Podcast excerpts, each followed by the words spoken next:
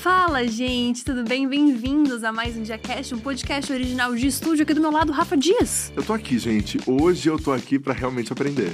Aprender? É? Não, tem que aprender, né? Que Bom, aprender. Rafa, eu vou ficar mais quietinha nessa entrevista, porque realmente tô com muito medo de falar uma merda, porque eu não sei absolutamente nada sobre esse assunto. Então, realmente, eu vou só aprender. Inclusive, eu tô com uma caneta na mão que eu vou anotar Não coisas. sabe nada não que o dinheiro não tá na poupança, tá em outro lugar. Calma, é... Rafa. Então não diz assim, não sabe nada. Mas o pouco que eu sei foi Rafa que me ensinou.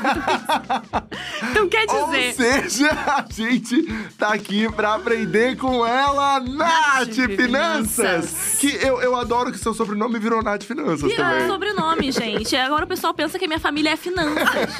A minha mãe é Ana Finanças, meu irmão é Igor Finanças, todo mundo é família Finanças. Tem gente que nem sabe que o meu nome é Natália. Tem gente que pensa que é Nath só e Finanças.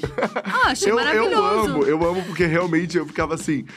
Essa é a primeira coisa que eu tenho que, que, que entender. Você fica incomodada com isso ou não? Não, é super Não? tranquilo. Primeiro que vira um meme, né? É muito bom. Que o pessoal já fala, Nath Finanças, já sei, sou eu que estão falando. É muito bom, porque você lembra pelo seu trabalho, né? Acho que uma coisa que eu sou conhecida pela internet e, assim, cresceu muito rápido foi por conta desse trabalho. Então eu fico muito feliz também, muito Ai, elogiada. Que massa Ai, isso. que bom. E assim, a Nath liberou, a gente pode falar de qualquer coisa, então assim, realmente. Isso. Hoje é dia, a gente vai pra vinheta e já volta com fofoca. É isso aí.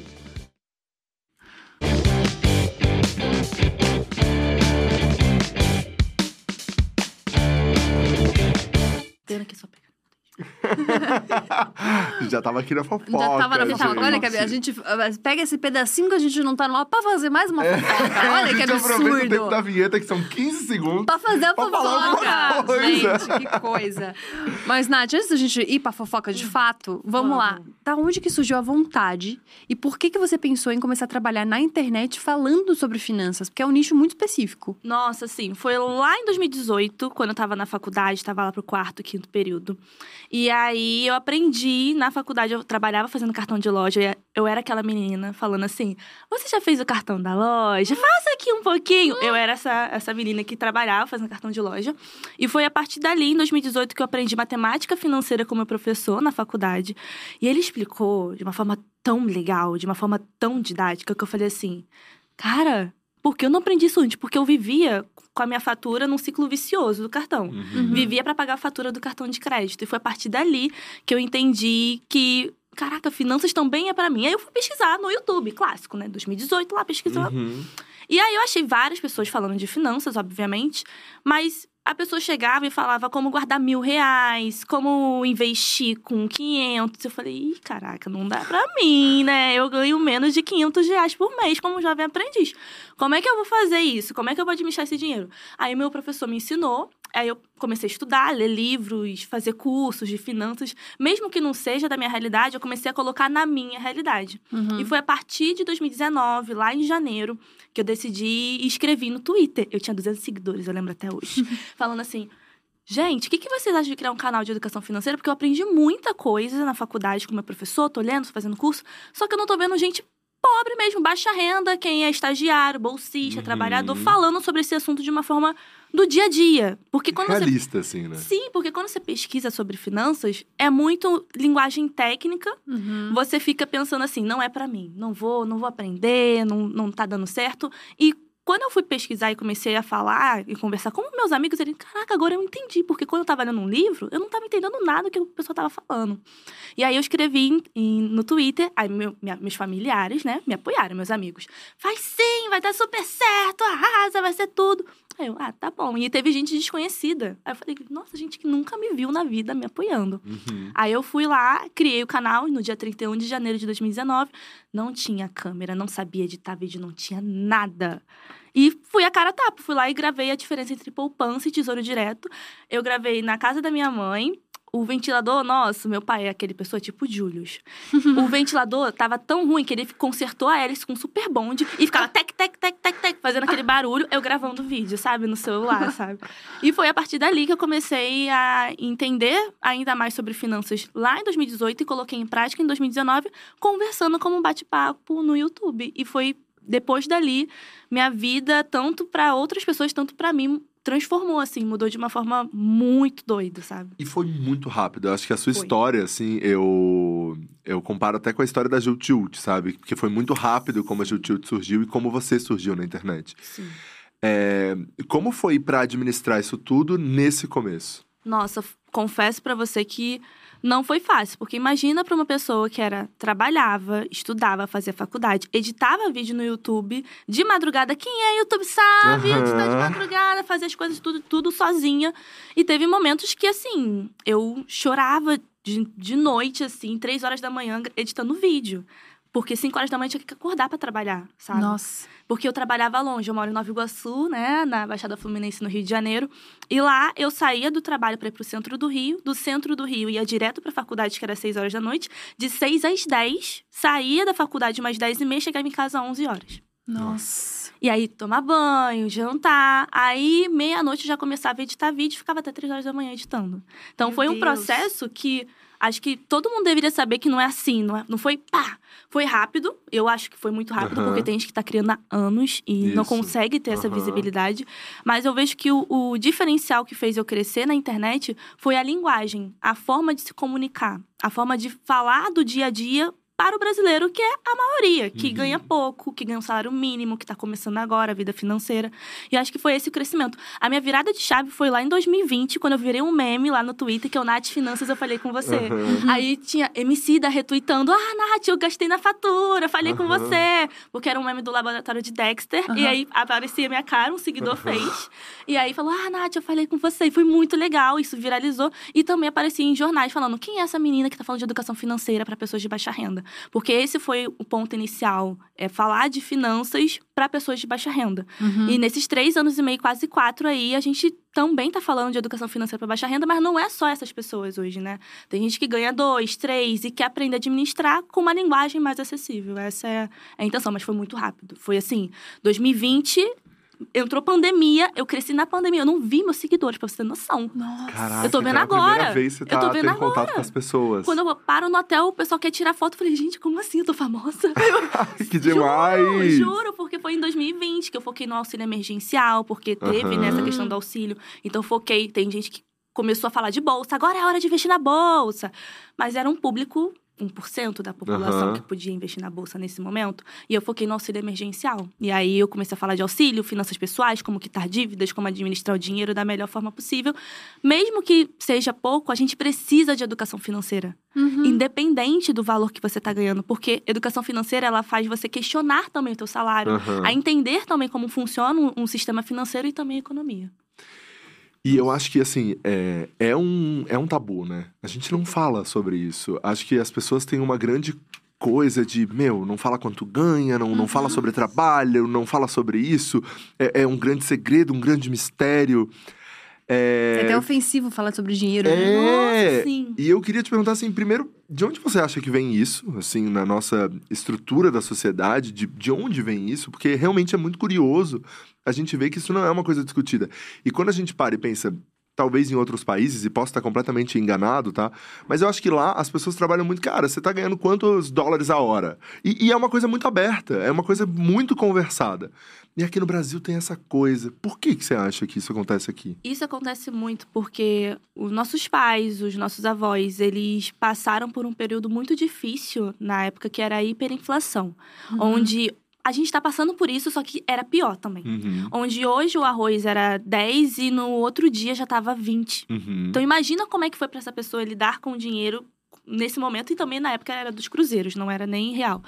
E tem uma questão que a gente tem que falar também, que foi na época do Collor, que foi pegou o dinheiro da poupança Aham. de todo mundo, Sim. Uhum. de muitos brasileiros, principalmente de pessoas de baixa renda, que deixou o dinheiro guardadinho ali na poupança, juntou anos e anos e pegaram. Imagina como é que ficou a cabeça Sim. dessa pessoa. Uhum. Trauma.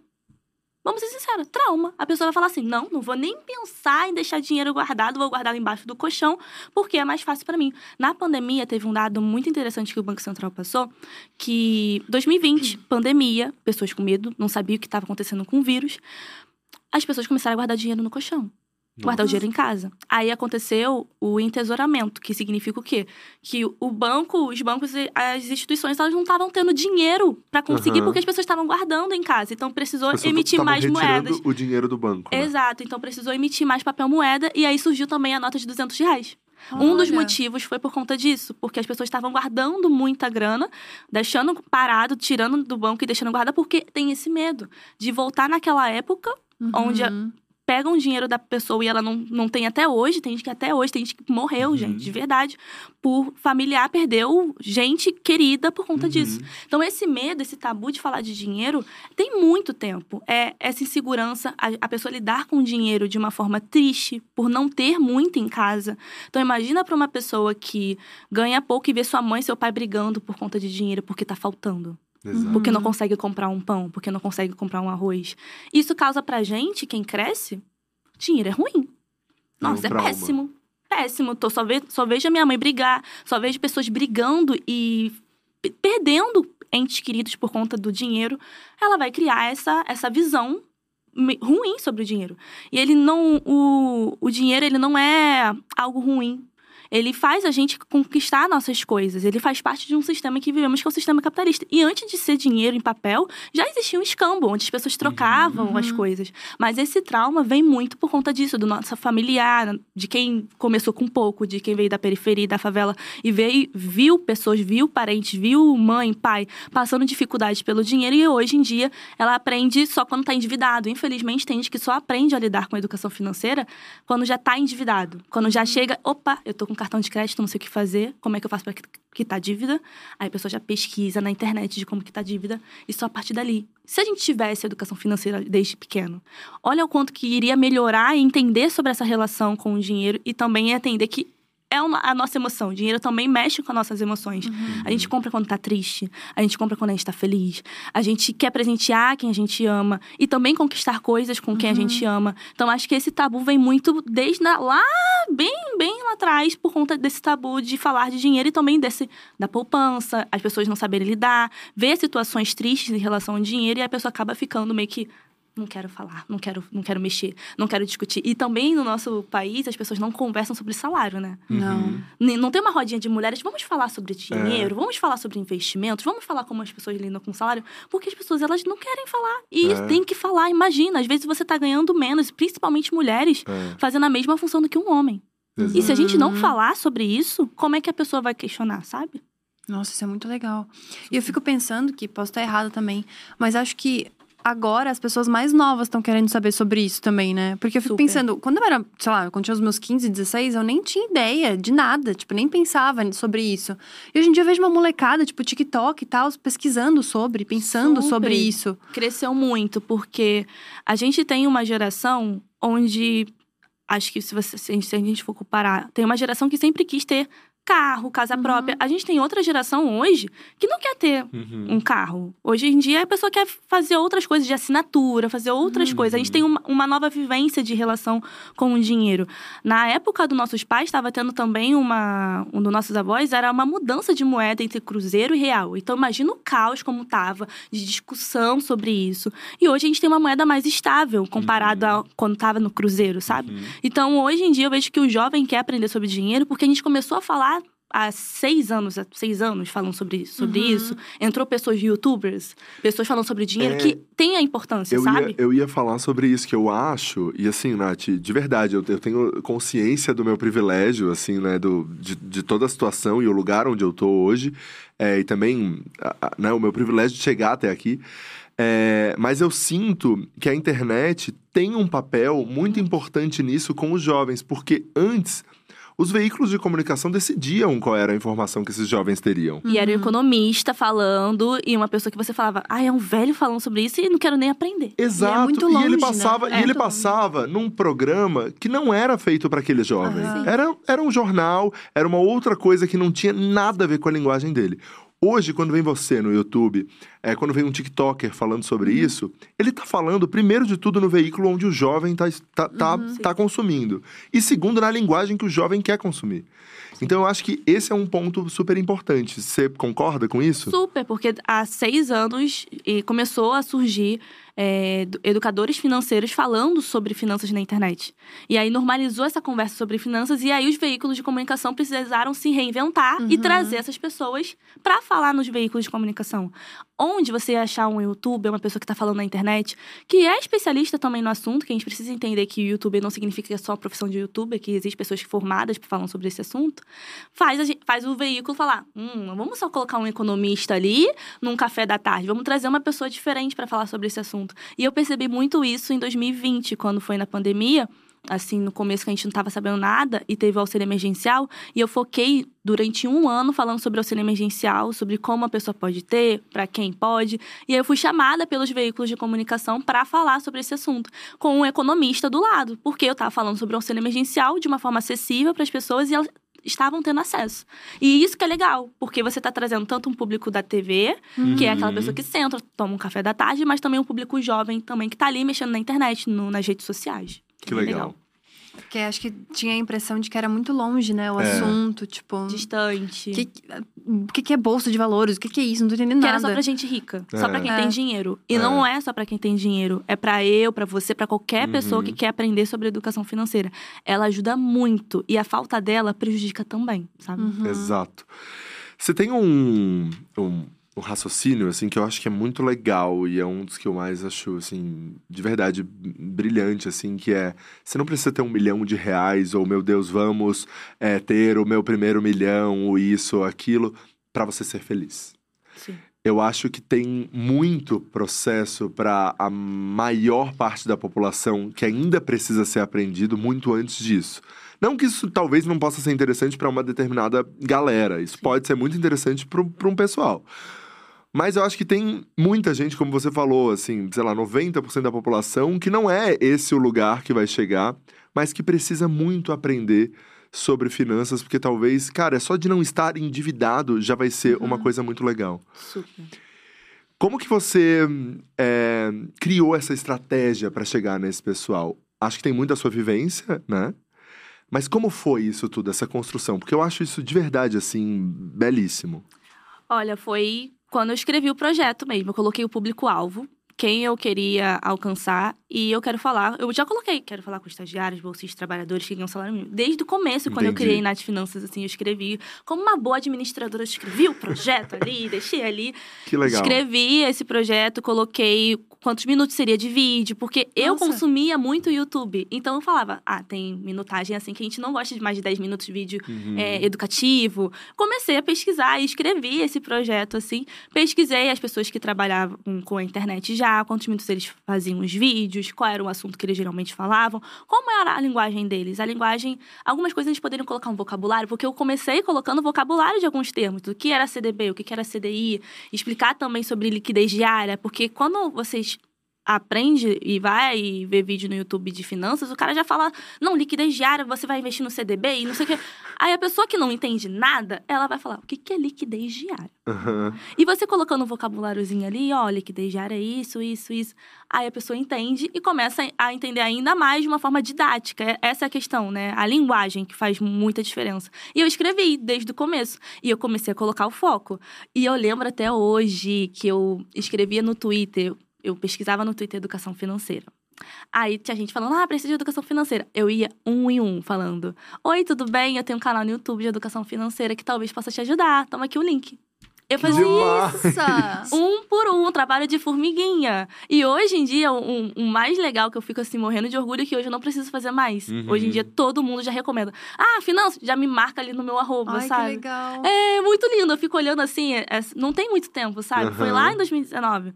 E hoje em dia eu não preciso fazer mais, mas eu fazia esse trabalho de formiguinha com cada um. Ai, eu tô endividado. Ai, eu ganho pouco. Como é que eu faço para me organizar? Aí eu pesquisava lá nesse. Fazia a busca avançada no Twitter e ia um a um, sabe? Qualquer que pessoa demais. que queria aprender de finanças, eu ia lá. Eu não ia no famoso, porque geralmente quando a pessoa quer crescer, ela vai num perfil já de famoso. Ou eu tenho um canal. Não, eu ia nas pessoas que é o meu público, sabe? Exato, eu você falava com cada um.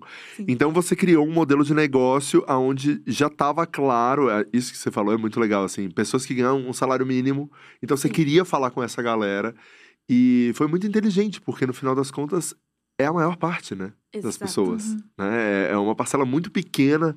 E que, que nunca tá teve atenção, assim, né? Em outra situação. Né? Essa atenção, como de chegar e falar focado neles, não tinha. Era mais assim, no geral, finanças pessoais no geral. E tudo bem também, porque tem muita importância todo mundo que começou a falar antes de mim de, de educação financeira, porque abriu as portas. Essa é Exato. questão. Trouxe assim. Vamos falar de dinheiro, precisamos falar sobre isso no nosso país.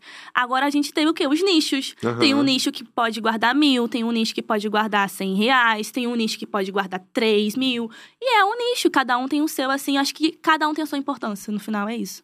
Foda. Isso é muito legal. Eu tenho 500 mil perguntas da galera. Então, a gente, vai- a gente vai, inclusive, é, tem uma coisinha que talvez daqui a pouco a gente tire do ar pra poder só a gente resolver as nossas finanças. tá? Exatamente. Eu tô com um cheio de problema aqui. É, mas a gente vai, vai dando aquele jeitinho aqui. Mas a gente abriu, né, né, uma caixinha de perguntas pra galera poder falar. E daí ressurgiram realmente coisas que são difíceis, tá? Ai, Já vou te falar que são vamos. coisas bem difíceis. A primeira que eu mais gostei foi a Ananda, que perguntou como ficar rica com dois reais. Não, eu adorei, porque ela, ela já passa a responsabilidade pra mim, pra eu pensar em Exato. solução de como ficar rica com dois E, reais. não é com pouco, então me fala, me Não conta. é. Então, a fórmula mágica aqui é você fazer um truque. Não tem isso, gente. Não tem como. não tem como. Não tem como a gente ficar rica assim com dois reais do nada, tá? Acho que as pessoas, elas criaram. Na internet, assim, a gente tem muita coisa legal. A gente aprendeu muita coisa. Se você pesquisar no Google, cara, tem um mundo, um monte de gente falando sobre vários assuntos que você vai ter que filtrar algumas coisas que fazem parte da sua realidade ou não. Mas é, o que eu fico mais preocupada é em relação a dinheiro rápido e fácil. Não Hum. existe. Se alguém falar pra você assim, eu te dou rentabilidade de 100%, você investindo na bolsa, você vai ficar rico. Não fica rico assim na bolsa. Você conserva seu patrimônio nos investimentos e ele vai, vai crescendo e vai multiplicando ali. Mas você ficar, ganhar dinheiro é trabalhando, gente. Desculpa, mas essa é, eu tenho que trazer esse esse corte de realidade é trabalhando, você ou você pensando em abrir um negócio, ou você pensando em se profissionalizar e seguir um plano de carreira. Não tem como tu ficar rico assim do nada, só se Mega Sena, talvez. Talvez. Mas aí a é uma possi- já a é- probabilidade é muito É, pequena. é. E aí você, entendeu? Mas não tem como você ficar assim do nada. Acho que o mais importante é você entender que educação financeira, ela não vai te deixar rico. Educação financeira também não resolve todos os problemas do mundo, do sistema em que vivemos, do Uhum. governo que a gente está passando. Ele não, não resolve tudo. Educação financeira, ela ajuda, te dá uma base pra gente fazer isso. Questionar, a gente conseguir entender sobre a nossa relação com o dinheiro, não se endividar, porque a gente tem um número de endividados muito alto no nosso país, além de desempregados. Então, a educação financeira ajuda a gente a entender sobre essas relações e a ajudar a conservar o nosso patrimônio. Uhum. Ela não é aquela salvadora da pátria que botou educação financeira já nas escolas, já acabou, não tem mais pobreza, já. Não, não é Exato. isso. É um problema muito estrutural que não dá pra resolver só com a educação financeira. Mas eu acho isso que você falou também incrível, que é, cara, você vai ficar rico trampando, e daí esse É. seu dinheiro que você guardou pode gerar mais grana, mas assim, precisa trampar pra fazer aquilo dali acontecer. E depende do mercado também. A Exato. gente sabe que tem mercado, por exemplo, mercado publicitário. Cara, rola, rola muita grana e é muito investimento que Aham. existe. Comparado com outro mercado que é dos professores. Não Exato. tem como. Opa, foi mal. Não tem como, sabe? Você ter uma comparação de mercado. Claro que é injusto em alguns momentos. Você vê um professor, poxa, ganhando mil, mil conto, dois, dois mil reais. Ele fica horas e horas ali falando. Óbvio, mas não tem como a gente comparar os mercados. Acho que é importante também deixar isso bem claro que Uhum. são mercados diferentes, a tecnologia tá aí. Então, com a internet, com o mercado de TI, cresceu muito, muito, muito, muito. Então, a gente tem que entender que são mercados diferentes, que a gente tem que cobrar sim, mas não tem como chegar e falar. Tu vai ficar rico com só você seguindo aqui e comprando meu curso. Não tem como, não tem como. É, acho que é importante deixar isso bem claro. Acho muito Legal. importante. A Cacau perguntou aqui: recebo o salário, cartão de crédito como inteiro. Como ir aos poucos me ajeitando? Nossa, eu era assim quando eu tava vendendo cartão de loja. Olha só que ironia! Vendia cartão de loja e hoje em dia tá falando de finanças. Engraçado Olha só isso. isso. Exato. Eu tinha 19 anos quando Que a maioria das dívidas começa no cartão de É. loja. Começa É. no cartão. Uma coisa muito doida, que quando eu comecei no Jovem Aprendiz, eu ganhava de 500 a 600 reais. E aí, eu fui abrir conta num banco tradicional, fila enorme, né, pra eu ser atendida.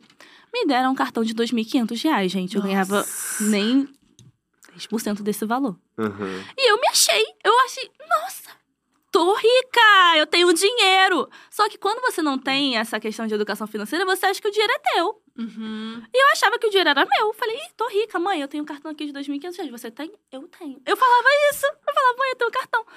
Depois que você foi aprender lá na faculdade que o cartão não é o meu dinheiro, é um banco que tá me emprestando essa grana e eu tenho que devolver depois de 30 dias. Ponto.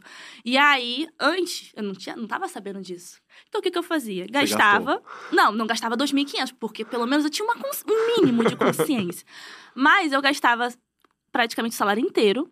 Aí, no outro mês, chegava, pagava a fatura, ficava sem dinheiro porque eu paguei a fatura. Aí eu ficava nesse ciclo, tá entendendo? Aham. Então, e me- pagava as coisas com cartão e assim ia. E ficava sempre com dívida, porque eu falava assim: ah, eu já paguei com cartão, paguei a fatura, tô.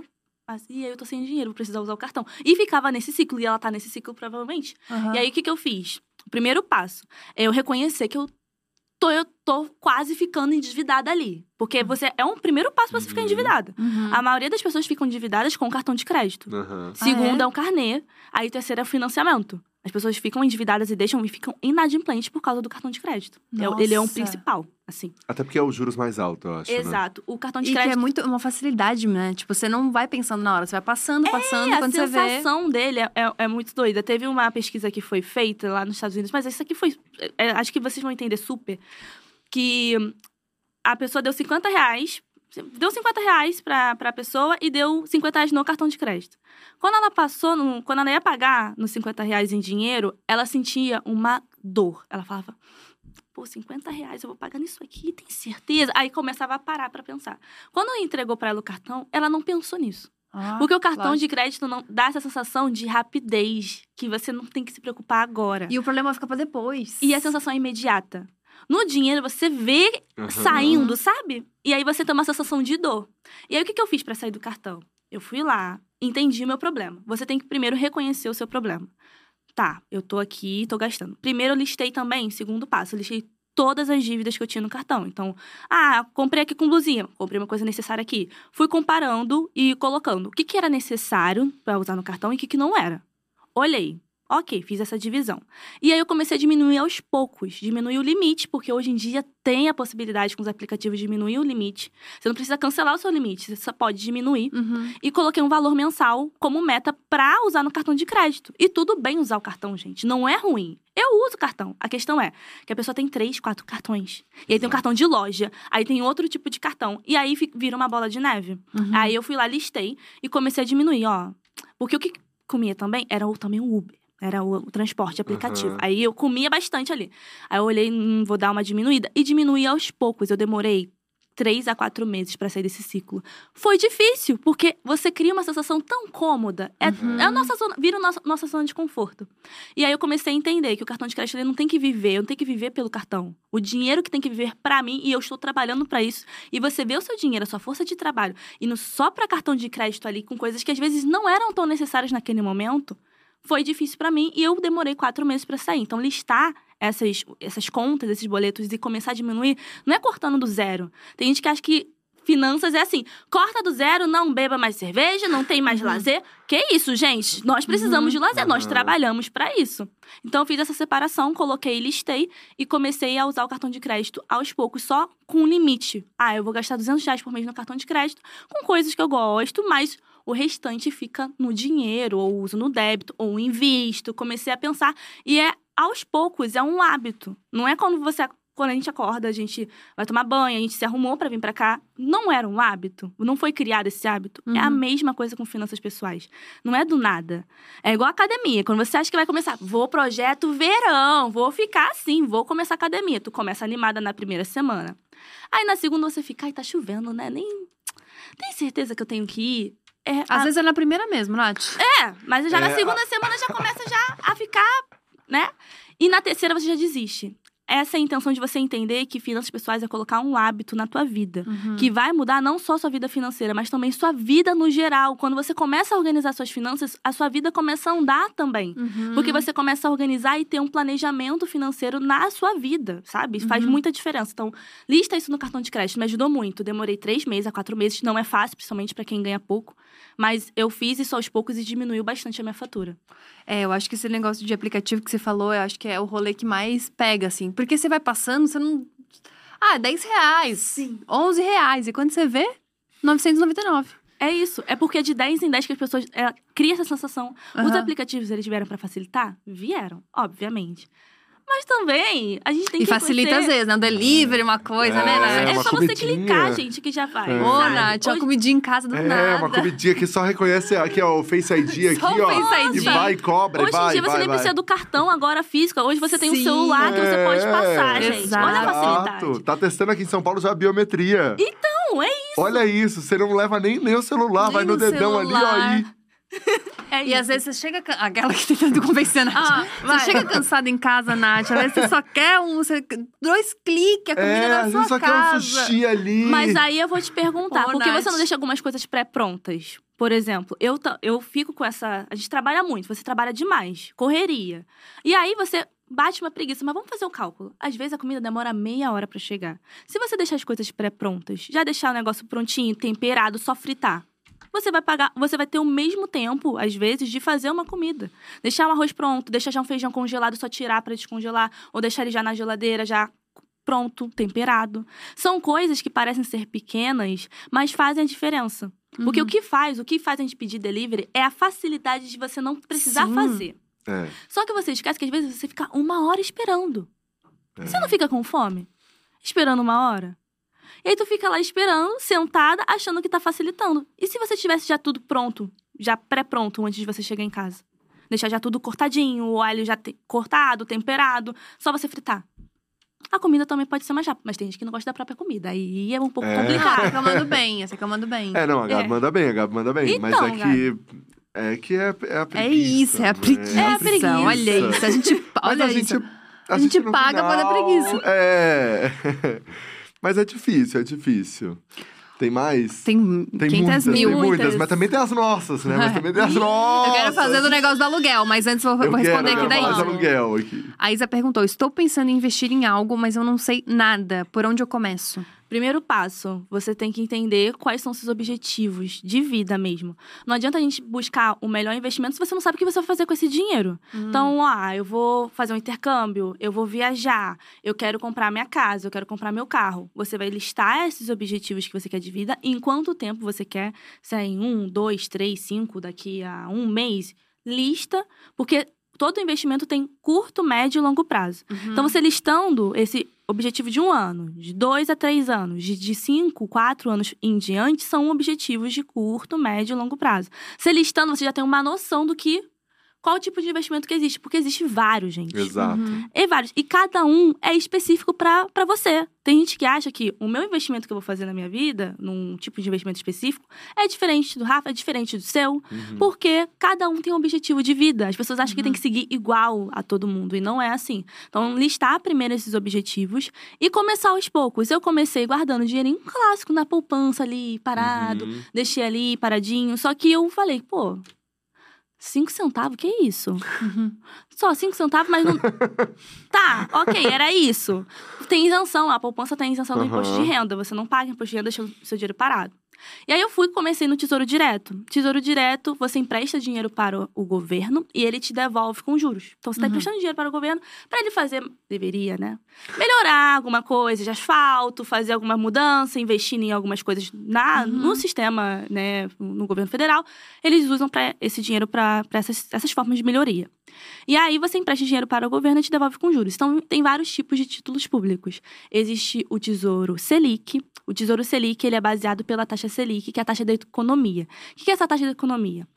O Banco Central, ele sempre faz uma reunião, o Copom, na verdade, o Copom faz o... Co- Co- Copom é o Comitê de Política Monetária. Ele sempre faz uma reunião a cada 45 dias para definir a taxa Selic, para ajudar a a, a inflação tá alta. Então, eles aumentam a taxa Selic para tentar a, inflação não ficar tão alta assim. Eles controlam a inflação. Uma, uma das partes que eles usam é a taxa Selic para controlar a inflação. Uhum. E aí, essa taxa Selic é usada para os investimentos de renda fixa. Renda fixa são investimentos que são. que não tem uma. que tem praticamente uma taxa definida. né? Uhum. Renda variável não tem uma taxa definida. Você pode ganhar ou não. Não tem um, Pode um até valor perder, né? ou pode até perder, sabe? Então, Renda fixa, geralmente são investimentos que já têm uma. são conservadores, que você pode deixar ali paradinho, que vai rendendo uma taxa pré-definida. E tem uma data para você tirar, geralmente. Né? Assim, Exatamente. você pode colocar uma data, então por isso que quando você fala a longo prazo, você pode colocar, putz, vou tirar esse dinheiro daqui, Daqui a a- três anos, daqui a cinco anos, daqui Exatamente. Todos têm uma, uma taxa, um- um- uma taxa pré-definida e também um vencimento, uma data de vencimento definida ali para você retirar o dinheiro. a. E geralmente, quanto mais tempo você deixa, melhor vai ser essa taxa. Né? Exatamente. Quanto mais tempo você deixar aquele dinheiro ali parado, mais você vai ganhar também no quesito de rendimento e mais segurança você fica também, porque é um local mais cômodo, né? É. É mais Uhum. cômodo. E essa taxa Selic, ela é definida alguns investimentos de renda fixa. Esse é o, o principal. Mais do que nunca, a gente precisa entender que finanças, ela anda junto com a economia, só que não são iguais, né? Uhum. A economia, ela afeta decisões políticas, decisões que as pessoas tomam, afetam a nossa vida, principalmente quando é economia e principalmente também finanças pessoais. E aí tem essa, esse Tesouro Selic, que você deixa ele paradinho, tem uma data de vencimento, e ele é mais recomendado para quem quer montar sua reserva de emergência, para quem quer deixar o dinheiro ali parado, quer tirar daqui a um dia, porque possui o quê? Liquidez diária. Liquidez diária é quando você pode tirar o dinheiro na hora que você quiser, daqui a um dia, ou eu quero tirar daqui a dois dias. Uhum. Esse é um- a possibilidade do dinheiro se tornar ali na sua mão. Então, por isso que o nome é liquidez diária. Você pode tirar o dinheiro na hora que você quiser. Traduzindo. Quando você bota num livro de finanças, ele fala liquidez diária, é um- uma por- possibilidade, e bota um negócio tudo difícil pra você entender, mas traduzindo é isso. É o dinheiro voltar pra conta corrente e você poder usar. É exatamente isso. A possibilidade do dinheiro estar já na sua conta. E você pode investir na- nesse negócio de, de renda fixa, enfim.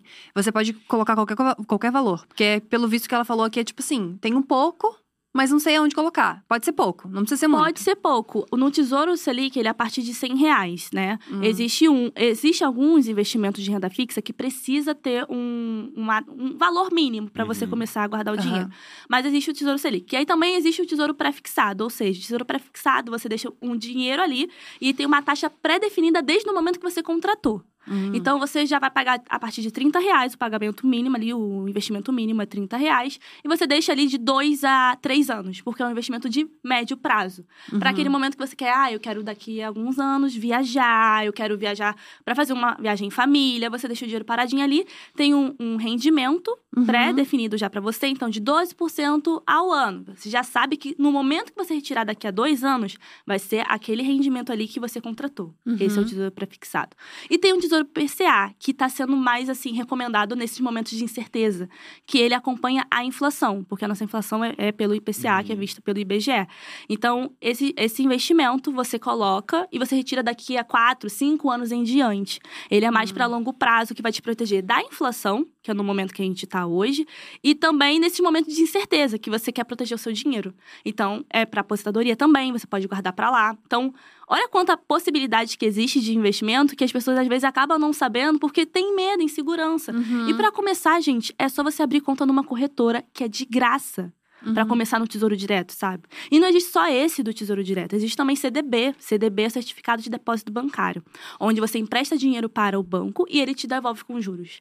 E aí você empresta para ele e aí existe vários tipos de CDB. CDB de liquidez diária, que você pode tirar na hora que você quiser, ou daqui a dois anos, daqui a cinco anos, e ele vai aumentando quanto mais tempo você deixar lá o dinheiro, mais você vai ganhar.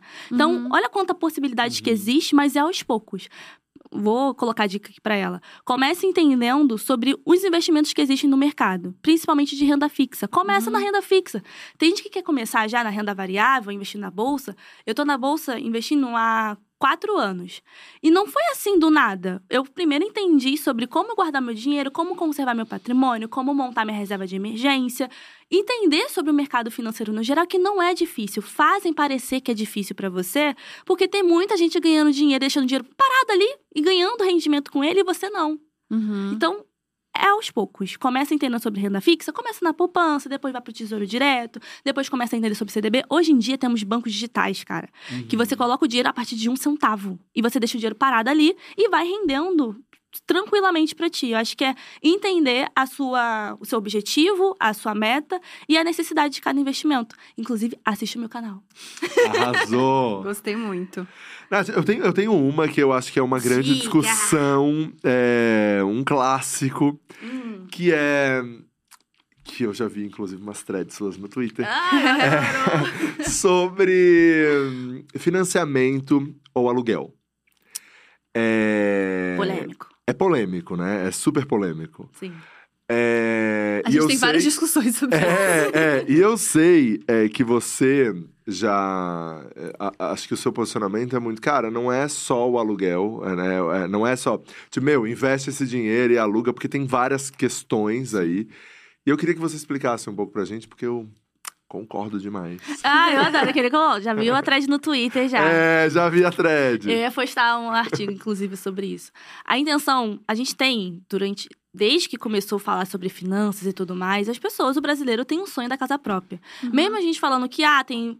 Ah, mas na minha família não tem. Tá, mas a maioria sim quer ter a Uhum. casa própria para comprar a casa para mãe.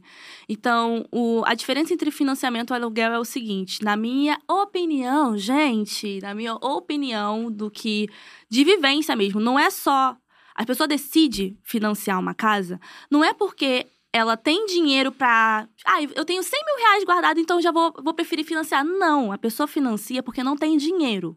Uhum. Começa por aí. Não tem dinheiro pra pagar aquilo à vista. Se a pessoa tivesse, obviamente, claro que ela ia pagar à vista, que seria muito mais em conta. O financiamento que cria um estereótipo que a pessoa, ah, mas você vai pagar 30 anos. Quem disse que a pessoa fez um financiamento de 30 anos? Às vezes ela fez um financiamento de 10, um financiamento de 15 anos. Minha- a casa dos meus pais, que a gente tem hoje, que é, hoje se tornou própria, meus pais financiaram, sabe? Uhum. E foi assim, eles casaram, né? E aí financiaram essa casa. Demoraram sim 20 anos pra pagar a casa, mas hoje, 2022, a casa já é nossa. Então assim, claro que primeiro a gente tem que entender que financiamento, a partir do momento que você financia, é do banco. Uhum. Ele pegou lá, pagou o dono, que você foi lá e fez a venda, e agora você vai pagar o banco durante 10, 20 ou 30 anos, com uma taxa de juros, sim, vai Uhum. pagando pra ele, e quando você terminar de pagar, a casa vai ser sua. Uhum. Ponto. Mas a pessoa fala o quê? Aí tem uns erros, né? Que a pessoa fala: ah, não, a casa já é minha. Não é sua por enquanto, porque se você deixar de pagar, vai a leilão. Uhum. A gente tem que deixar isso bem claro. E você vai Uhum. perder, inclusive, o dinheiro que você colocou ali na Exatamente. Eu já vi pessoas próximas perdendo a casa porque deixou de pagar, mas não é assim também. A pessoa acha que em um mês você deixou de pagar, já tá. desp- Não é assim. Ao contrário do aluguel. Se você deixar de pagar um mês. Fica um mês sem pagar o aluguel pra você ver só se vai ter um processo ainda, o banco. Não, você vai ser despejado. E eu vou colocar um exemplo da pandemia. Na pandemia 2020, muita gente perdendo emprego, muita gente tendo redução salarial que foi aprovado. E aí, o Conselho Monetário Nacional, que é o órgão máximo do nosso sistema financeiro, definiu, porque ele é o, o fodão. Ele falou assim: olha, vocês bancos vão ter que adiar as parcelas dos financiamentos de casa e carro, porque as pessoas não estão conseguindo pagar as contas. Uhum. E eles definiram isso. E aí, as pessoas que estavam com financiamento passaram pra frente, ficaram quatro meses sem pagar o financiamento para conseguir pagar as contas e conseguir comer. E ficou tranquilamente, os bancos fizeram isso. É, existe essas possibilidades. Mas com aluguel, quem, quem viveu de aluguel teve essa possibilidade de negociar com. Não teve, o dono. Não teve. Então, a questão do financiamento é que ele não é a melhor possibilidade possível, mas é possível usar ao nosso favor para quem não tem dinheiro. Então, o que, que você faz? Existe a possibilidade de você é, fazer a amortização desse financiamento. Então, você financiou durante 10 anos. Surgiu o 13 terceiro. Você pode pegar esse 13 terceiro, pegar e quitar algumas parcelas e pagar juros menores até o final do, do- da sua parcela do financiamento. E pouca gente sabe disso, que você pode amortizar essa dívida. E aí, a pessoa fala que é 30 anos, mas não é 30 anos que as pessoas, às vezes, pegam um financiamento. Às vezes, é pega de 10, pega de 15.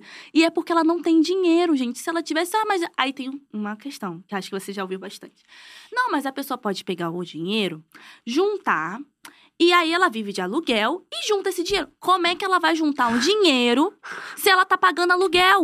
Uhum. E o Exato. aluguel hoje não é com o IGPM batendo aí mais de 15%, que é um- a inflação de aluguel que é usada para fazer o Uhum. reajuste do aluguel, tá aumentando e, e vai aumentando todo ano. Não é bem assim. Não é só chegar e a pessoa separar. Só quem pode fazer isso, gente, sendo sincero, que vale a pena, às vezes, viver de aluguel, é quem tem um milhão de reais na conta. Tem um milhão.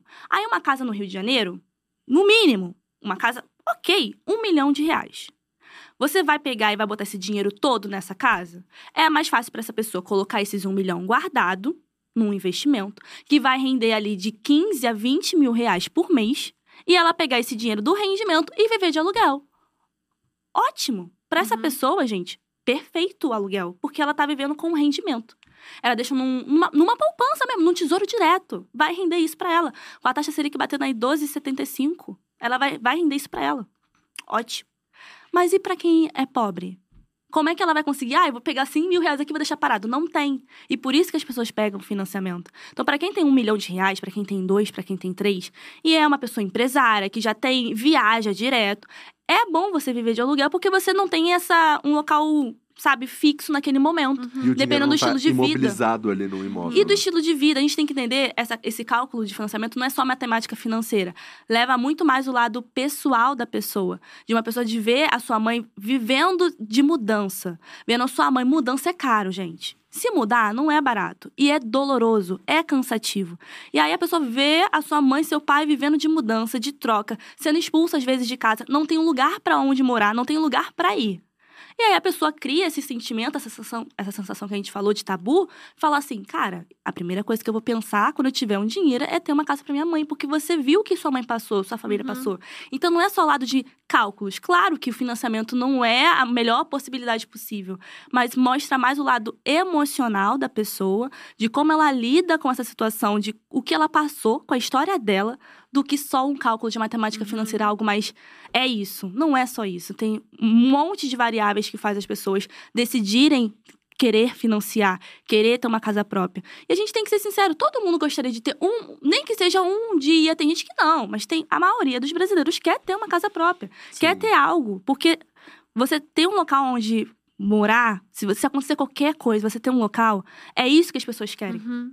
Minha mãe sempre fala, filha, é, se seu irmão acontecer qualquer coisa, vocês têm a casa lá de Nova Iguaçu. E é verdade, a gente tem lá. Se acontecer qualquer coisa, der tudo errado na minha vida, eu tenho pra onde ir. Essa é a questão, ter pra onde ir. E moradia, a gente tem que deixar bem claro que deveria ser algo que não precisaríamos passar tanta dificuldade para ter uma moradia.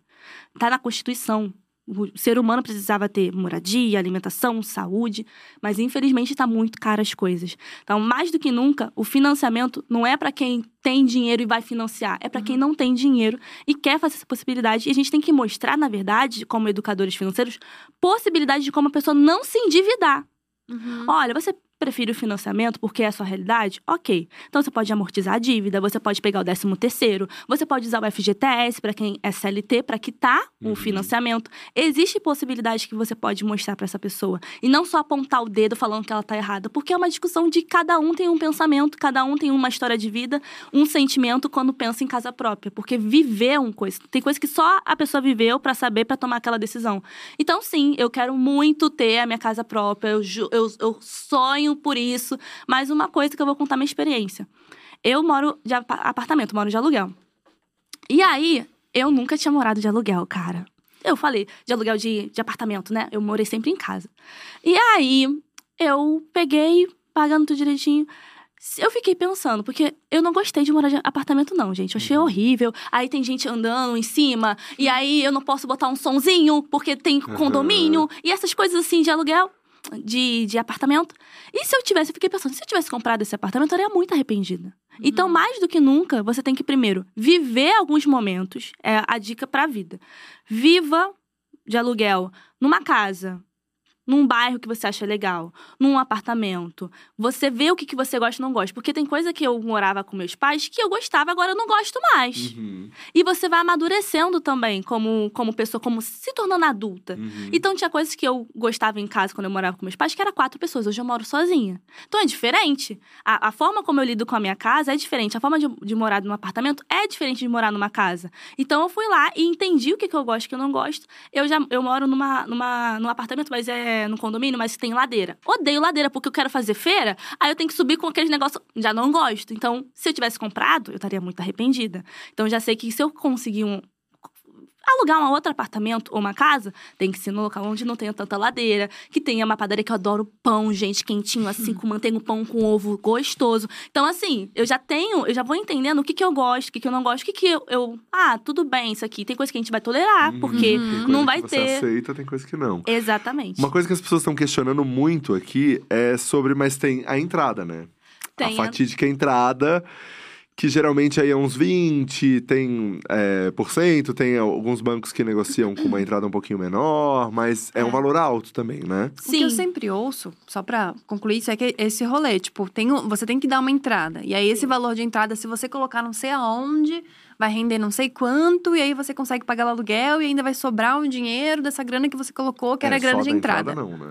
É, então, a questão da Os cálculos que eu sempre vejo a galera fazendo é isso. Sim, sim. A entrada, hoje em dia, tem. Existe bancos que dão a entrada de 5 mil reais. Eu não tô de Ah, brincadeira. é? Sério? Eu não sabia. 5, 10 mil reais. O que eu tinha Claro. escutado era, tipo, 20%. 13% ou menor, Depende assim. muito do banco e do relacionamento que você tem com o banco. Às vezes você Ah, tá entendi. anos com, com aquele banco e ele te dá essa possibilidade de você não fazer o, o financiamento, a entrada desse financiamento com um valor tão alto assim. Então existe sim essa possibilidade. Nossa, eu Inclusive- sempre achei que era 20% e é 20% e ninguém não, mexe nisso. Não, Não, Depende muito do banco, depende muito do relacionamento que você tem e do valor também da, Do imóvel. do Ah, imóvel. entendi. Claro que um milhão de reais aí é um, um outro tipo, mas agora de uns 100 mil, de 200 mil, é diferente. Então depende muito do banco e da instituição financeira que você tá, tá acordado ou você quer fazer e fechar contrato. Quanto mais você fechar com, uma, com, uma, com um banco que é que você tem um relacionamento há muito tempo melhor, porque ele já conhece. Hoje em dia tem um Open Finance, né? Que você pega todos Uhum. os seus dados do, do banco que você tem, transfere para o outro, então ele já vai saber seu relacionamento como cliente. Então a gente tem Hum. mais facilidade do que antigamente. Ou, antigamente as pessoas também usavam o FGTS. O Isso, FGTS, que é o Fundo de Garantia do Tempo de Serviço, que para quem é CLT pode dar entrada, sabe? Uhum. A gente sabe que hoje em dia todo mundo é, tá virando MEI. Uhum. Muita gente é MEI, PJ. Isso. Então, uma forma de comprova- comprovação de renda é você pagando seu MEI direitinho, porque é uma forma também de comprovar Uhum. sua renda. Então, sim, hoje em dia não tem essa de só de 20% e acabou. Existem outras possibilidades de uma porcentagem menor e você negociar com o banco essa porcentagem, sabe? Ah, e se puder legal. fazer, se você for pensar no financiamento, não faça pelo IPCA, que é da inflação, porque vai aumentando, ele vai Uhum. mudando o valor. Se você puder fazer pela taxa TR, que é uma taxa referencial, porque essa taxa ela não, ela tá praticamente zerada. Uhum. Aí você fazendo pelo banco por essa taxa, você consegue. Tem certas coisas que tá entendendo que não é só tá errado. Tem gente que precisa, então a gente tem que mostrar como não cair em armadilhas de só cair do que o gerente do banco tá falando, sabe? Uhum. Exato, exato. Isso é muito legal porque é muito esse fator também, né? Existe o fator sonho. Às vezes a pessoa sonhou a vida, da, da vida dela inteira que ela ia ter uma casa assim, desse jeito, em lugar tal. E tem gente tipo, que é quer ficar isso. morando a vida toda naquele lugar. E tá tudo bem, gente. Tem gente que fala, Exato. não, mas você vai morar a vida toda naquele bairro. Tem gente que quer morar, gente. Eu fiquei 20 anos morando no mesmo lugar lá com meus pais. E tudo bem. E aí, às vezes, é é aquela única possibilidade. Tem gente que quer viajar. Tem gente que quer ter casa própria. Tem gente que quer re- realizar um sonho de construir uma família. E cada um tem o seu. A questão é que, como sempre, as pessoas gostam de falar, mas tá errado. E não é tá errado. Simplesmente é um ponto de vista diferente do seu. E tá Uhum. tudo bem. A questão é você lidar com isso que é diferente. Eu quem tenho um sonho de ter minha casa, mas eu vou fazer possibilidades, eu vou buscar possibilidades de eu não me endividar. E eu vou mostrar isso para as pessoas, de quem me segue, para conquistar a casa própria sem precisar se endividar. Sem precisar chegar e falar assim: putz, cara, eu vou fazer com os pés pelas mãos. More primeiro de aluguel. Entenda o que você gosta, entenda o que você não gosta. Qual bairro você se sente confortável, porque vai ter bairro que você vai gostar, vai ter bairro que você não vai gostar. E você vai achar um bairro que é tão legal que você fala assim: cara, é esse bairro que eu gostaria de morar. E você vai conquistar isso. E essa é a intenção. Você buscar possibilidades e entender com a educação financeira que é possível sim, mas você tem que se organizar. Uhum. Eu gostei muito. E temos uma pergunta aqui da Bia. Que-. Como sobreviver com meu salário de 1.500 reais e ainda poupar? É difícil. A gente não pode dizer aqui que é só você pegar e separar o- uma grana. Primeiro, a gente não sabe também, não sei se ela, se ela contou aí a Bia, se ela mora com os pais, se ela mora Uhum. sozinha. Porque isso tem uma diferença Uhum. Uhum. assim, Brutal, né? né? Brutal. Quem mora sozinho e tá ganhando com mil e pouquinhos reais, não sobra nada, tô sendo É. sincero. No, no país hoje, É. na inflação que a gente tá batendo a dois dígitos, fica difícil. Agora, se você mora com os pais, o que, que você faz? Você paga algumas contas aqui e sobra alguma coisa pra você? Tem que fazer essas perguntas antes, né? A gente tem que Uhum. saber. Aí tem que saber a história da pessoa de como é. Mas o Uhum. ideal é, se você puder poupar, não é 100 reais só, gente. 10, 20, 30 reais. Às vezes esses 10 reais ajuda pra pagar um gás, ajuda Uhum. ajudar para pagar uma conta de casa, ajuda pra comprar um pão. As pessoas acham que guardar dinheiro é a partir de 100 Uhum. ou a partir de mil. E a gente não tá falando disso, a gente tá falando de guardar o quanto você puder, porque esse dinheiro vai fazer diferença pra você não precisar pegar com um banco, pagar uma taxa de juros absurdas e acabar se endividando e ficando naquele ciclo vicioso. Uhum. Gostei muito. Nossa, eu, eu acho realmente é, eu, eu ainda sou muito amador, eu acho, assim. Mas, para mim, a, a, o, o teu trabalho, né, de outras pessoas também na internet, ajudaram muito a gente pensar que não é só sobre ah, tô guardando para meu Deus, pro meu futuro, para isso ou para aquilo, mas é para você conseguir gastar menos do que o que Uhum. você é, ganha, né? Assim, eu acho que esse é o principal dessa reflexão toda, assim, porque a gente tem muita gente gastando todo mês mais do que se ganha. E daí não vai nunca conseguir chegar, né? Não é só isso, existem também pessoas que, mesmo elas gastando né, o mínimo possível, não tá sobrando nada. Aham. Que é no momento que a gente está hoje no nosso país, onde a pessoa não ganha um salário digno, que não consegue honrar com um básico. Uhum. Imagina um salário mínimo de 1.120 reais. Gente, vamos ser sinceros, onde tem uma geladeira que custa menos de mil reais? Como é que essa pessoa vai comprar uma geladeira nova? Ela não consegue, ela precisa parcelar, usar o cartão de crédito. Tá entendendo que Uhum. é, é muito maior do que a gente imagina? Uhum. Que a pessoa não consegue guardar uma grana. Então a gente precisa o quê? De ela entender a relação dela com o dinheiro, questionar o salário, conversar sobre o salário normalmente, normalizar essa conversa sobre o dinheiro, pra gente questionar. Por que esse tipo de salário mínimo que não dá pra pessoa honrar com a obrigação financeira o mínimo possível? Uhum. Como foi com a Bia, né, que ela acabou de mostrar. Uhum. Como é que ela consegue? Cara, às vezes ela faz milagre. Às vezes ela, Uhum. ela precisa fazer milagre. Mas a gente precisa também falar sobre dinheiro. Não é. Não vou falar de dinheiro, já que eu ganho pouco. Não. A gente Uhum. precisa falar. Pra você não se endividar. Porque nesse momento que você ganha pouco, aí você acaba se endividando, pegando dívida atrás de dívida, empréstimo, cheque especial e vira uma bola de neve. Essa é a intenção da gente aqui, conscientizar as pessoas, de certa forma. Eu achei isso Legal. muito legal porque tem uma pergunta aqui da Ani Medeiros perguntando como introduzir educação financeira para as crianças. Nossa, super! Achei isso legal, porque isso é tipo tentar amenizar o problema pro futuro, Nossa, né, de certa super. maneira. Eu gravei um podcast com a Cláudia, ela, ela faz parte da Superintendência de Educação Financeira, e a gente conversou porque sobre educação financeira para crianças. As pessoas, elas acham que crianças elas não, não querem aprender nada e são seres que a gente tem que deixar só de lado ali brincando. E não, gente, criança também tem um monte de coisa para aprender. E uma coisa muito legal que a gente compartilhou é quando você vai no mercado e a criança fala assim: "Vamos, ai, eu queria muito esse aqui". Aí a mãe sempre fala: "Na volta a gente compra". Quem nunca escutou isso, tá? mãe? Uhum. Na volta a gente compra. E aí ela mostrou uma, uma técnica muito legal que a gente conversou no, no meu podcast, que ela falou que ao invés de a gente falar só na volta a gente compra, por que você não mostra pra ela com um porquinho, colocando um dinheirinho ali, que quando ela for no mercado ela vai conseguir comprar o que ela quer ali. Uhum. E aí levava a criança, falava: "O que que você quer?" Ah, eu queria muito um Danone. Aí a criança vai lá e falava: Ah, mas você viu ali, quanto que é? Ah, é uns quatro reais, um exemplo. Quatro reais. Aí ela mostrava assim, ó, se você juntar quatro moedinhas, você fazendo aqui, brincando, sendo, entendendo sobre dinheiro, mostrando pra ela sobre a importância do dinheiro, você consegue comprar esse, esse Danone. E aí voltava e explicava pra ela o que, que era o dinheiro, o quanto que ela gastava. Mostrava em moedas mesmo pra criança. Porque a criança, ela olha um real, ela acha que é tipo, uau! Aham. É muito dinheiro. E é muito interessante por a- que ela não Uhum. tem a, a noção ainda do valor. E você explicar pra ela o valor do dinheiro é muito legal. Mas tem pai que chega, não sei se vocês conversaram com seus pais ou assim com a sua família, que quando você vai, ia perguntar sobre dinheiro, falava: Isso é coisa de adulto. Não Uhum. precisa falar disso, não. E não precisa se preocupar, não. Deixa que eu resolva aqui. E às vezes o seu pai e sua mãe, às vezes você nem sabia quanto seus pais ganhavam, sabe? Uhum. Eu não sabia. Eu falava assim, pai, quanto você. Precisa saber disso, não. Depois que eu comecei a falar, pai, vamos conversar sobre isso. Quanto você anota seus gastos? E aí ele começou a compartilhar, porque meu pai, ele é, ele é o, o Júlio, né? Ele chega, ele economiza muito, muito, muito, muito. Aprendi muito como economizar com ele, assim. Sério? Ele Sim. manja muito do, do, dos Nossa, negócios? super. Ele e minha mãe, assim, especialistas em economizar. Por isso que eu falo família, finanças. Ah. E aí, eu sempre falava com ele sobre essa normalização do dinheiro. Ele não falava, não compartilhava comigo. E tudo bem também, porque ele nunca teve acesso também ao, ao, dinheiro, assim, né? Entender sobre dinheiro. E aí, com a criança, eu falei com a Cláudia que é isso. A gente tem que normalizar com a criança, falar com ela. Que ela... Um cartão de crédito, as pessoas pensam que... A criança pensa que é um plástico mágico que você passa e não precisa pagar nada. E você mostrando pra ela que, olha, assim, olha quantas moedinhas faz pra você ter um, um cartão de crédito. E explicar pra ela aos poucos, isso ajuda muito. Inclusive, Uhum. a gente tem um spoilerzinho pra vocês, que a gente tá com um projeto de lançar educação financeira pra crianças. Então, Ai, que assim, legal. Super legal, porque essa é a intenção. Se a gente começar de baixo, de- desde o começo, assim, não temos adolescentes e jovens quando começam o seu primeiro salário a se endividar, a pagar tarifas bancárias absurdas e viver nesse ciclo vicioso do cartão de crédito. Porque a gente só aprende, às vezes, com 18 anos, quando bate 18 anos e fala. Vou fazer cartão, já tenho 18 anos, agora eu vou fazer cartão. Aí faz um monte de cartão e aí se endivida, aí sim começa a entender sobre a relação com o dinheiro.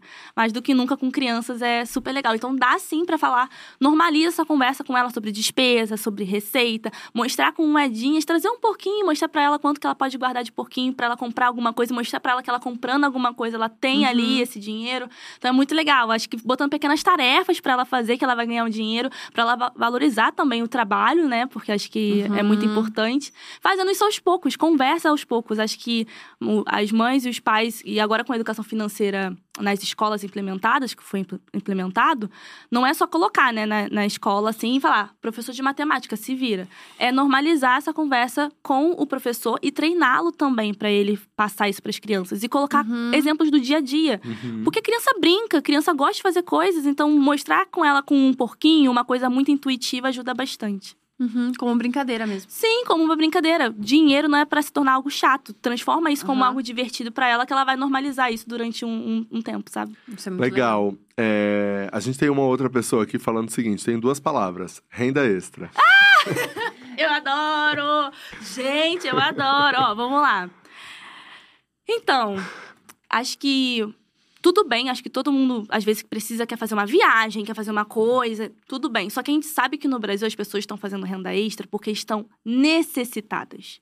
Não é porque, ah, eu quero fazer uma viagem pro exterior, ou quero fazer uma viagem com a minha família e tô juntando dinheirinho aqui a mais pra viajar. As pessoas estão fazendo renda extra por necessidade. E mais do, mais do que nunca, eu fico sim triste. Porque não é assim. A renda extra é uma forma de ajudar a pessoa a, a fazer coisas que seriam legais. Só que a pessoa está complementando renda. Ela não está conseguindo pagar com comida. Ela precisa fazer uma renda extra, abrir um negócio, principalmente para nós mulheres que não têm acesso, às vezes, a empresas, aí tem que abrir um negócio e empreender por necessidade. Então, renda extra é algo que deveria ser feito como algo super tranquilo e virou esse mundo onde as pessoas estão fazendo por necessidade. E não tem problema algum. Eu, inclusive, já fiz um vídeo no meu canal sobre como fazer com pesquisas, como você pode vender coisas, às vezes, que você já não usa. Aham. Você também é, vender produtos, serviços, só que a gente sabe, a gente tem que ter consciência quando eu falo de finanças, que é doloroso pra mim alguém precisar fazer só por. Não, não tem como, só pra ela se. Não é nem pra ela se divertir com a família, e sim porque ela precisa comer. Uhum. E acho que a gente tem que trazer essa consciência de classe. Acho que mais do que nunca. Não é só falar que é fácil. Não é só vender um bolo de pote, gente. Desculpa, mas não é só isso. Para vender bolo de pote, a pessoa precisa de ingrediente, Uhum. precisa de dinheiro, precisa de gás, precisa de luz. Ela precisa de um monte de coisa para vender um bolo de pote. E dar a cara a tapa também, porque não é fácil. Quem é tímido? E- ah, mas todo mundo tem, tem como vender. Nem todo mundo. É, é- é- tem gente que é tímida. Tem gente que não, não sabe. Tem gente que é aquela pessoa que fica ali na dela. E ela vai ter que se virar porque ela precisa do dinheiro. E ela vai se virar e vai fazer de tudo. A gente tem aí. Cresceu um monte de gente ambulante, gente, na rua. O quanto que eu vejo hoje pessoas vendendo diversas coisas que eu nunca tinha visto há alguns anos é surreal. É, é preocupante mesmo. E mais do que Uhum. nunca a gente precisa votar direito. Exatamente. Boa, Nath, gostei. A gente não tinha falado isso ainda. A gente ainda a não gente tinha. sempre fala no podcast. A gente, dá um, a gente sempre se- dá um jeitinho aqui. É, Nath, e projetos? Você já mandou aí do- de educação para crianças, que é, educação financeira para crianças, que eu achei super legal. Mas e projetos futuros? Quais são? Olha, a gente tem bastante. A gente tá com um projeto de Nath- do Nath Estudantes. Eu adoro que meu nome tem vários, né? É Nath Finanças, é Nath Falanças, entendeu? Nath Vascans, que eu sou vascaína do coração aqui. Mas o- a gente lançou o Nath Estudanças, que é um grupo de estudos que foi Legal. muito legal pra gente se encontrar com todo mundo em versão online. E deu muito sucesso, então é um projeto muito legal que a gente tá. Mais pra frente, investimentos, porque eu vejo que nesses três anos e meio eu foquei muito em finanças pessoais, de como que tá dívidas, de como se organizar financeiramente. Só que o meu público agora tá preparado para o próximo passo. Que o próximo Uhum. passo é começar a entender sobre investimentos, de como eles funcionam, porque eu já tenho vídeo, mas é um projeto maior que é focado especificamente para isso. Uhum. Porque eu, eu vejo que antes de a gente começar a falar de bolsa, de investimento, de como guardar, a gente precisa entender como é o mercado financeiro.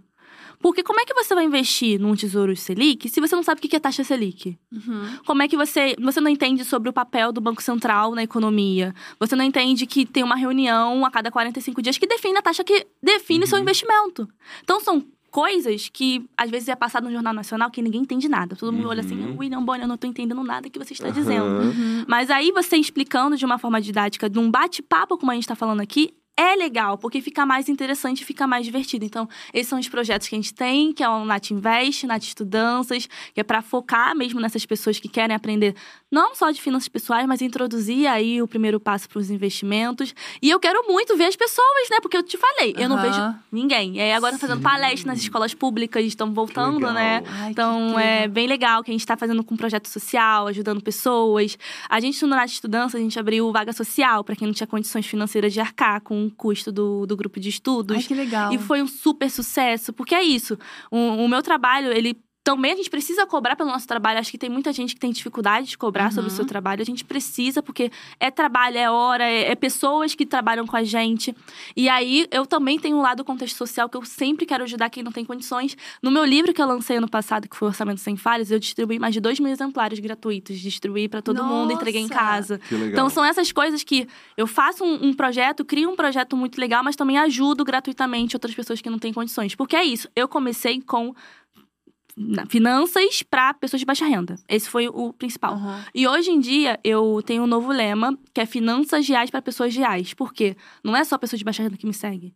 Tem gente que quer empreender, que quer entender como eu criei um negócio, como eu transformei Nath Finanças num negócio, que foi um ponto de virada de chave mesmo, de entender que eu não sou só criadora de conteúdo, que só posta conteúdo na internet. Tem um contexto por trás também, fora da internet, de ajudar pessoas olhando olho a olho. Então é isso. É, eu entender que finanças reais para pessoas reais do dia a dia, que querem aprender, Uhum. independente do salário. Essa é a questão. Muito foda. E você tem- hoje tem uma galera trabalhando com você Nossa, também, né? temos 10 pessoas trabalhando comigo, 10 funcionários lindos, maravilhosos. É um sucesso no Twitter, né? Você viu lá, é um sucesso, o pessoal adora. Exato. E, e como que é essa relação, assim? Porque você é muito nova. Sim, 23 anos, vocês ficam passados. Eu, Nossa, fi- eu tô muito passado, porque eu tô até hoje com dificuldade, com 36, com dificuldade com lidar com uma empresa desse tamanho. Eu imagino você com. Cara, 23, gente, é muito É. nova. eu acho que é porque eu entrei, eu entrei fazendo faculdade, né, com 18. Aham. Então, eu entrei, eu fiz técnico em administração, então já estava com 16 anos fazendo técnico. Eu me apaixonei porque eu fiz estágio em administração, amei. Aí eu fui, entrei na faculdade, comecei a fazer cartão de loja, depois eu fui pro estágio na área financeira, que foi a última empresa que eu trabalhei. E foi incrível, assim, ela, ela essa empresa que eu trabalhei foi assim, eu tenho um amor enorme pelos, pelos donos, porque eles me, me entenderam e hum- humanizaram. Porque tem empresa que falta essa humanização. aham. De olhar que a pessoa não é um robô, que ela vai sentir, vai ter dores, vai ter problemas, e a gente tem que entender que são. Empresas são feitas por pessoas. Ponto. Não é um robô ali. Claro que a gente tem automatizações de algumas coisas, mas é feita por pessoas. E com. Quando eu, eu criei Nath Finanças, eu já coloquei com esse lema. Eu saí de MEI, me tornei ME, de ME me tornei uma, uma empresa de pequeno porte. Isso foi muito rápido, como o Rafa falou. Foi tipo, em um ano já tava já com um monte de coisa, um monte de trabalho para fazer. E aí eu precisei contratar pessoas, mas é como um bebê. Você sabe, vocês sabem como é um bebezinho? Você vê, cara, eu criei, tava trabalhando de madrugada e agora eu vou ter que passar para outras pessoas essa Aham. tare- Ah, tarefa ali. E foi doloroso entender que você precisa para você crescer. Se você não fizer isso, você não vai crescer. E foi doloroso pra mim. Eu falei assim, ai, um bebezinho aqui crescendo, vou ter que passar pra pessoas fazerem por mim. E aí melhorou, óbvio, crescemos ainda mais, mas é muito doido. Aham. Porque eu sinto essa responsabilidade, porque eu sou a primeira da família, né? A, Uhum. a, a entrar e me formar da família do meu pai na universidade. A primeira a ter uma empresa. Como é que é? Como é que é? É uma empresa que tá crescendo, que tá batendo, fazendo sucesso, crescendo na, na internet e fora dela. Foi muito doido. Eu precisei fazer terapia. Juro, gente. Foi muito doido pra mim. Foi muito difícil, porque é, é, quando a gente sai de, um- de uma, de uma periferia, você, você não, não é só eu. É tipo um todo, é uma, um, Uhum. as pessoas que estão ao meu redor, sabe? A minha família, a- as pessoas que trabalham comigo, porque a gente não pensa que não é só aquela pessoa que tá trabalhando com a gente, é uma família que tem ali atrás. Uhum. Quando você contrata uma pessoa, ela também tá ajudando não só ela, mas a família dela. No Uhum. mínimo três a quatro pessoas. E aí você sente essa responsabilidade. E aí a gente sempre pensa, não sei se. Vocês devem pensar assim, cara, vou pensar aqui em novas formas de ideia e de receita, porque a gente precisa disso, porque a gente precisa daquilo, porque não é, não, é, não depende agora só de mim. Se fosse Uhum. eu, ok. Agora tem outras pessoas. Tem outras pessoas que dependem desse salário. Então, sim, é de muita responsabilidade. Foi algo que eu comecei a entender na terapia, que tá tudo bem eu ter crescido assim e, e lidar com isso tudo na- exposta na internet, mesmo que eu sou muito reservada, mas sou muito exposta, assim, de postar conteúdo e Uhum. tudo mais, dar a cara a tapa de críticas e elogios. Mas foi difícil, não confesso pra vocês. Foi um processo de aprendizado comigo mesmo, porque imagina pra uma pessoa de 19 anos fazendo, criando um conteúdo e hoje em dia com 23 vai fazer 24 anos fazendo o que eu faço hoje. 23 anos. É, é, é não é fácil. É muito. E eu quando tiver com responsabilidade. 30, eu fico pensando, como é que eu tiver com 30 anos, hein? Como é Agora que vai imagina ser? com 36, hein, Nath? Agora imagina com hein? 36. Mas é isso Você que fala você muito falou. sobre isso, né? É, eu falo muito porque é muito. é, sendo muito franco, assim. Eu tô com a minha vida resolvida, de uma certa forma, né? Tá tudo certo. Mas hoje é muito mais sobre isso tudo aqui que a gente faz, de poder, inclusive, proporcionar um espaço como esse pra gente ter uma discussão como essa com uma audiência. E essas pessoas todas e a representatividade que a Dia, né, tanto coloca nos seus conteúdos, em tudo. É, então, na verdade, a gente tem mais uma missão, assim, sabe? Vai chegando Todos uma hora que você. Cara, isso aqui é por um coletivo, é por uma galera, é por várias pessoas. E quando você falou, assim, é, não é só você, são três pessoas tal, e também são os sonhos dos seus pais, eu acho, né? Sim. Você ali. Então tem, putz, eles acreditaram, eles foram ali, né? Te bancaram pra você conseguir também fazer e ser uma pessoa de sucesso, assim. Então, eu acho que é isso tudo, e quando a gente trabalha tanto, mas é muito difícil, É eu uma posso imaginar. coletiva, né? Não é só individual. É, Exato. Não é só assim, eu, Natália. É todo, todo mundo, é um todo. Mas É. também a gente precisa deixar isso bem claro que a gente, às vezes, é, bate essa sensação de ser no coletivo, mas a gente precisa ser, vou botar até um exemplo. Se a gente tá num avião, todo mundo aqui está num avião. Imagina que quando tem uma turbulência, sempre cai aquele negócio, aquela máscarazinha. Primeiro a gente tem que cuidar da gente, colocar a máscara na gente, pra depois cuidar do outro. Uhum. É a mesma coisa nas finanças e quando a gente tem conquistas também. Porque senão a gente vai querer ajudar o mundo e a gente não vai querer se ajudar. Uhum. E aí vai acabar deixando pra trás nossos sonhos, nossos objetivos. e aí Nossa, vai, e vai ter gente que vai achar que é obrigação sua. E você não tem obrigação. Acho que isso acaba acontecendo de quem tem o mínimo de ascensão financeira possível na família. E aí acaba lidando com essas situações, não é de familiares, mas de parentes Aham. chegando, achando que você tem obrigação. E não, primeiro você cuida de você, se estabiliza, tem a sua vida, a sua independência primeiro. E você vai ajudar o todo, com certeza. Essa é a intenção, né? Eu não tô só por mim, eu também tô Uhum. pelos outros, sabe? Que foda, Nath, muito foda. Adorei. Acho incrível o trabalho que você faz na internet e que bom que você é, apareceu assim, porque é isso, eu acho que pessoas é, reais falando com pessoas reais, assim, isso é muito Uhum. foda e a gente vê isso claramente porque é a sua vivência, é o que você viu e assim, tem até trechos que eu já vi seus falando que é muito difícil para uma pessoa que está lá na comunidade conseguir o emprego. Isso já a dificuldade já está aí, né? Pelo endereço. Então, imagina se o emprego já é difícil, porque muitas vezes o preconceito está no, no seu CEP, Sim. né?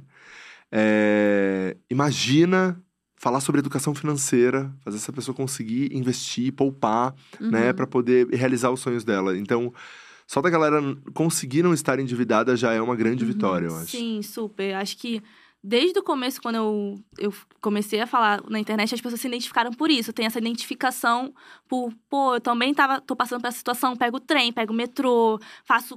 Faço o corre e a Nath também tá fazendo o corre dela. Eu lembro que quando eu postava, gente, vai ser vídeo no canal, mas eu tô aqui no trem, deixa eu só terminar, sabe? Uhum. De chegar em casa do trabalho. Teve uma coisa que eu fiz muito bonitinha, que foi quando a gente bateu 10 mil inscritos no canal, eu fiz um bolinho, tava no trem pra levar pra fazer uma live, sabe? Então são essas pequenas coisinhas que a gente vai olhando e falando: caramba, cara, isso não tem muito tempo. É. E, e é uma conquista. E essa do CEP é muito real. Eu, eu precisei, às vezes, mudar, trocar o CEP, muita gente precisa fazer isso, pra conseguir participar de um processo seletivo. Nossa.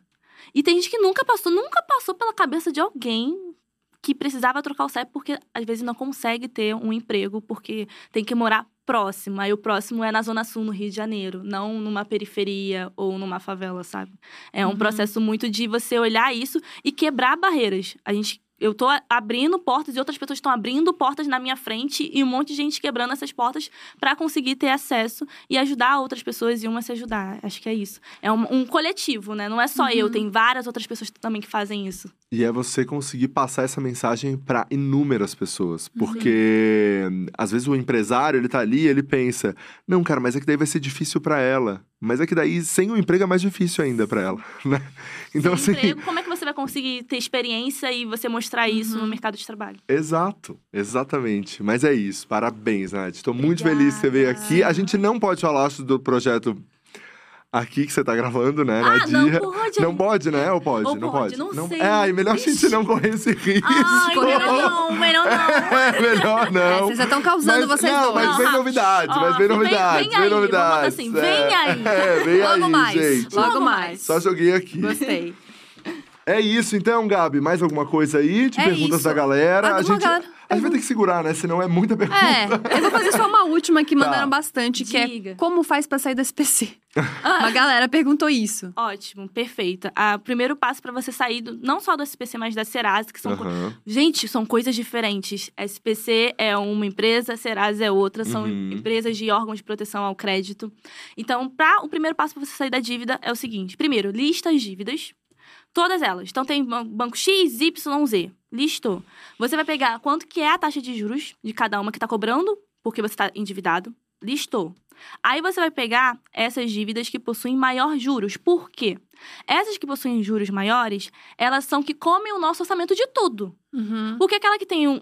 Porque, infelizmente, o cartão de crédito, ele pode ser o mais descoladinho possível. Ah, ele é muito, ele me responde com meme, o banco X. Ele é tão legal, ele, é tão uma galera. legal. Não. Porque o cartão de crédito cobra mais ou menos 14% ao mês, no mínimo, se você atrasar Eita. a fatura. Por Nossa, isso é que ele bizarro. in- acaba ficando um número de Mas a multa, né? Tem uma multa junto. Tem a multa, tem o IOF, que é o Imposto É, sobre vai. Operações Financeiras. E aí tem os juros, que vai correndo por mês. Fora isso, tá? E tem o juro rotativo, que fica um mês. Gente, É, tem um, um monte de coisa quando Não, você o fica. cartão de crédito é Ele surreal. é uma bola de neve quando você atrasa. Ele é ótimo quando você não atrasa. Se você É. atrasar, ele vai lá e te dá uma lapada.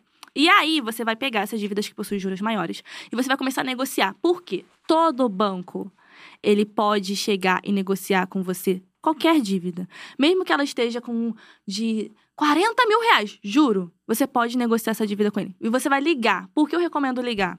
Quando você vai pessoalmente negociar com o gerente, enfim, com tudo mais, ele já tá preparado porque ele já passou, ele já vê tanta gente com tanto problema que ele já sabe até o que vai falar com você e você vai ficar constrangido de tentar negociar o valor com ele. uhum. A gente fica constrangido. A pessoa que tá endividada fica triste. Uhum. É assim, desculpa quem é. pa- Vocês são palestrantes.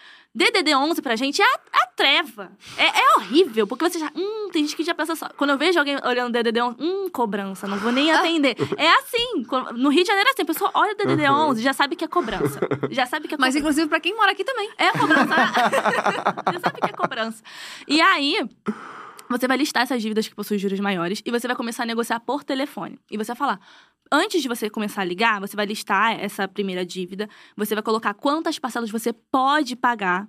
E parcelas que você pode, não é aquela que. Reais, né? Reais. Não é botar aquela. Ah, eu consigo pagar em 10 vezes de 100. Se você não pode, bota menos. Isso. E aí você vai negociar com o gerente. Com o gerente não, com a atendente. Tudo bem, eu tô aqui. Fala, fa- coloca a palavra difícil. Olá, tudo bem? Sou eu, boa tarde. Estou aqui fazendo, querendo negociar minha dívida. Eu já tenho aqui uma taxa de juros tal e eu quero negociar por 50 parcelado aqui tantas vezes. Ela vai falar sim ou não. Se ela falar não, desliga e liga de novo no outro dia. Porque todas as atendentes elas conseguem fazer negociação de dívida de até 100%. Nossa. Elas conseguem. Hum. Temos gente que trabalha com atendimento, então a gente sabe disso, a gente consegue negociar. Só que, claro, a gente vai olhar pelo banco. O banco ele já possui no, no balanço patrimonial dele a provisão de devedor. Uhum. Ele já tem isso, ele já sabe que vai ter uma porcentagem que vai estar devendo. E o que, que ele faz? Ele cobra juros altíssimos, porque ele sabe que a taxa de inadimplência pode ser alta, e por isso que ele bota essa desculpa que ele cobra 14% às vezes ao mês numa dívida, num, num- atrasou um mês, sabe? Uhum. Então você chega e negocia com essa atendente. Se não, se já tá, na, já tá, no Serasa do SPC, como é esse caso, você entra em contato com a Serasa SPC, principalmente na Serasa, tem o feirão do Serasa Limpa Nome, Uhum. que é desconta até de 97% da dívida. Teve uma dívida muito interessante que tava no, de um banco, que a, a mulher tava devendo 47 mil reais, ela pagou 127 reais. Nossa. Era Deus. 47 mil. É isso mesmo que vocês estão ouvindo, 47 mil reais. Ela pagou 127. Nossa. Então, assim, dá pra negociar no feirão do Serasa Limpa Nome. No SPC também é possível você negociar. Se, terceiro caso, não conseguiu negociar com esses dois, essas duas possibilidades, existem empresas que compram a tua dívida e pagam pra você. Você tem dívida no empréstimo XYZ. Você vai lá, entra com essa empresa que, pra, que ajuda a negativado, ela paga essas três dívidas e você paga somente a ela com juros menor.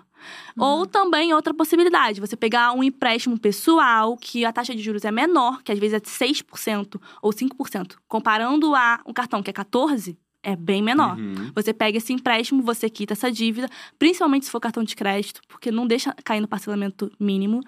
Pega essa dívida, quita com ela e paga somente o empréstimo parcelado conforme a sua realidade. Então tem várias possibilidades que é possível você fazer, sabe? Só que você tem que quê? Sentar e colocar no teu planejamento de vida que você quer se organizar e sair dessa dívida. Uhum. Porque não adianta a gente falar que vai fazer e não fazer. A gente tem que estancar essa, essa, essa, essa, essa dívida ali. Esses juros, né? É, o porque maior você vai conseguir deixando- trazer pro menor possível, né? Porque o, o- o problema é que as pessoas, elas vê que ela não, não vai pagar, ela chega e fala: nem vou. Vou deixar pra lá, não vou nem mexer, não vou nem olhar. E isso é pior, porque vai rolando, vai rolando, vai rolando e você não consegue negociar. Vai chegar um ponto que você não vai conseguir negociar. Uhum. Então chega já, vê que você não vai conseguir pagar, já negocia. Ou bota a fatura, ah, eu não consigo pagar essa fatura esse mês. Tem como vocês botarem pra mês que vem um vencimento? Negocia, gente. O- O, Uhum. mundo, o mundo, o sistema em que vivemos é de negociação. Negocia. Antes do que você deixar pa- parado, deixar a dívida ali parada e você não conseguir negociar e você ficar lá triste, murcho, porque mexe com o nosso psicológico quando você tá endividado. Mexe com tudo. Você consegue ficar mal, você não consegue acordar bem. Você sempre lembra que o seu salário não consegue pagar aquela dívida. Então, Uhum. mais do que nunca, se você já sabe que vai ficar ali, já tá, hum, vou me endividar, já negocia, já um quanto antes, sabe? Uhum. Boa. Eu adorei. Eu estou encantado que a Nath tem 23 anos. Eu estou completamente chocada. É, a gente, a gente tá chocado É. desde, desde lá de, de trás. E eu É. queria muito agradecer, porque eu acho que o. Mas vamos, eu tenho o nosso bloquinho da fofoca. Você quer fazer bloqueio da Quero, Nath? quero o bloquinho da fofoca. Adoro É fofoca. claro que eu Amo, quero. Você quer fazer as perguntas. Eu vou fazer todas. Nath, você entraria no BBB? Não, não entraria pra Não? BBB. Não? Fui chamada, não? mas eu não Foi fui. chamada? Fui, em E aí? 2021. Chocada. E aí? Mas eu não fui, não, não fui, não. Não. Por quê? Ah, é porque eu tava com um contrato também fechado. E, gente, vamos lá, vamos ser sinceros. Tá. Ó, preciso contar. Gente, ah, eu ia ficar incomodada. Eu queria raspar meu sovaco lá normal, o pessoal Ah. vendo, sabe? A intimidade lá, você querendo tomar um banho. A pessoa te conhece de um jeito que s- não precisa é, também, é né? muito íntimo, Mas sabe? como. Mas, mas agora vem com, vem com detalhes. Ah, você ah, foi convidada. Então, assim, Ah, chegaram gente. com esse convite assim. Nath, você quer entrar no BBB? Sim? Foi, foi, foi, foi. E Amei aí? e tudo mais. Ah, é, é por conta desses motivos. Assim, primeiro, acho que a exposição é muito grande. Claro Aham. que pode vir milhões de seguidores e tudo mais, mas não era a- essa a minha intenção, assim. Eu seria conhecida como Natália Rodrigues, eu não seria conhecida como Nath Finanças. As pessoas queriam saber o que mais íntimos. Ah, o que, que a, Nath, a Natália fez? A Natália fez isso. Eu, não, eu sou muito reservada, não sei se, eu sou na internet muito reservada, assim, com a minha Uhum. vida Aham. pessoal. Eu sou muito mais focada na, nas minhas finanças, porque eu acho muito, muito importante, às vezes, fazer essa diferenciação, porque eu sou um É. ser humano, eu tenho minha vida pessoal, eu tenho minhas coisas. E eu seria mais conhecida como a Natália, assim, tipo. E eu não, Uhum. não sou. Não sou não sou assim, sabe? Eu gosto mais de ser conhecida por Nath Finanças, mesmo por falar de finanças pessoais. E também essa intimidade, cara. Eu chegar no poder É. dar um peido lá, que aí a É. pessoa fica. Ai! Teve uma thread que eu lembro no Twitter que fizeram, da Gisele Bicalho. Que todos os arrotos e peidos que ela já fez. Imagina, Caraca! cara! Mentira que tinha isso. Tinha, fizeram essa thread dela. Foi engraçado, obviamente, foi muito engraçado. Mas imagina fazer uma Cara, thread todas as sim. vezes que a Nath Finanças peidou ou, tipo, arrotou. Sabe? Eu ia ficar muito constrangida. Ia eu ficar pra tinha- sempre aquilo É, ali, verdade. sabe? Eu não Acho tinha que eu fico pra raspar o sempre. sovaco. Entendi. É, tipo, raspando o sovaco, aí tomando um banho. Putz, aí vai que cara. escapa alguma coisa. Não, o Rafa falou uma coisa que eu também acho muito maravilhosa, que é tipo, pô, você tem que botar uma sunga pra lavar o bumbum, cara. Sim, Não, cara. não, Tem que não, lavar o bumbum. Vai ir com sabonete, né? Tipo, Você tem que fazer isso, E cara. aí a pessoa vendo isso, milhões de É, pessoas. Não é eu uma acho. Pra mim, pessoa essa só. é uma das coisas mais constrangedoras e que eu acho que não daria pra vencer. Milhões, cara. É. Milhões. E aí você conviver com, tipo, 10 pessoas ali com vidas diferentes, com formas Exato. diferentes. Não, começa com 20. 20, É. já começa com 20. É. Foi uma galera, né, gente? Uma E galera. é uma pressão psicológica, assim, tem que fazer muita terapia, tem que estar É. muito preparada. Mas é pra... Imagina o barulho, eu sou, eu sou velha um pouco, assim, que eu fico. Nossa, imagina o barulho que a galera vai fazer todo dia, sabe? E o barulho quando acorda. Gente, acorda É. muito cansada. Eu com certeza É. eu perderia es- estaleca. Porque eu odeio acordar muito cedo. Ah, Aí eu vou estar também. tem, tem. Eu falo, ah, vou dormir. Ah, eu eu perderia estaleca, com certeza, Não, sabe? e tem É, aquele gente. pessoal que não para de falar que você ia fazer um Um, Psst. Ai, dá vontade. Para um pouquinho. Porque eu acho isso, é muito barulho o Ou tempo eu me sentiria todo. pressionada também, porque as pessoas iam achar que eu sou a, a dona da finança e eu teria que fazer a xepa.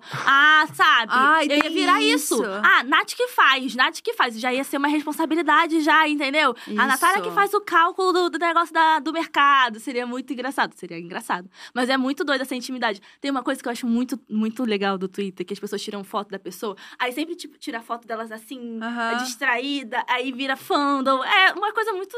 Só de BBB, né? Só de realities, assim, que faz muita diferença.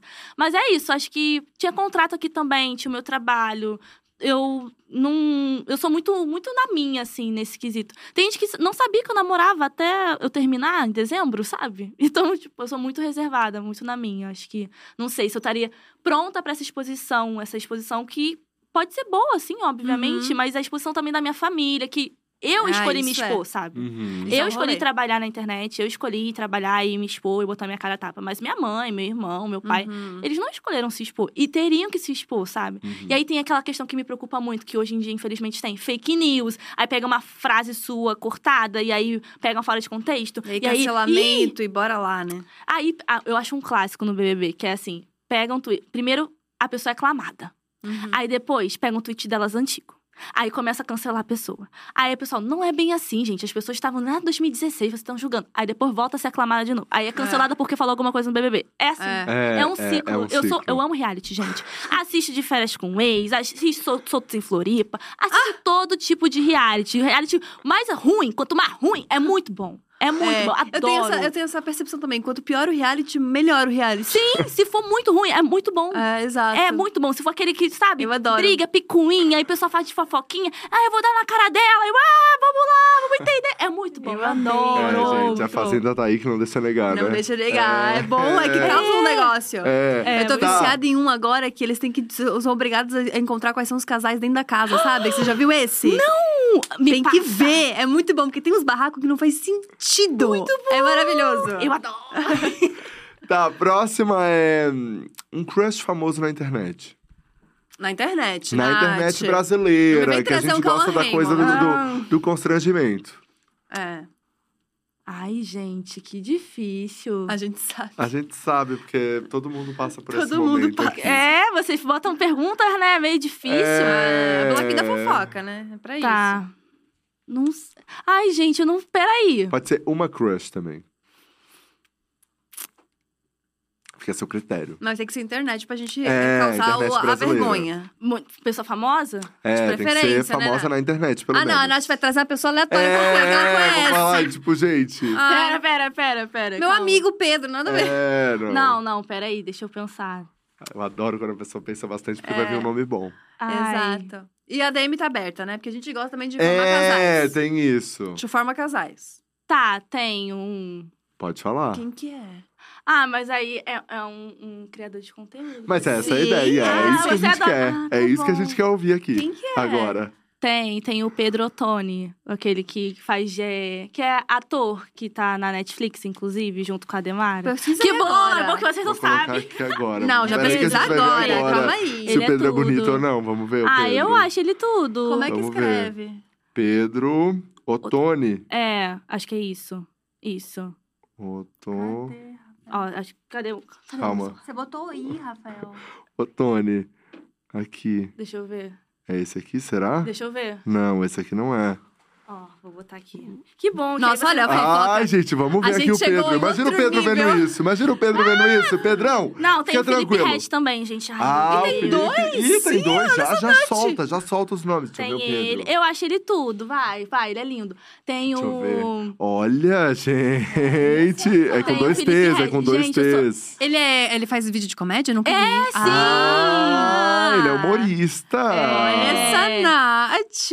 Bom, é a DM tudo. tá aberta, né, Nath? A gente vai mandar isso pra ele. Vai mandar só esse corte pra ele. É que ele é mais novo também, né? É, que a gente tá falando de 23 anos por ali. 23 anos. É isso ah, que eu mas fiquei tem, confuso. É, eu também fiquei tipo, ah, tá, a Nath tem 23 anos. É, exato. Tem. Tem também. Agora, menina, tem crush menina, né, gente? Aham. Ah, vamos lá.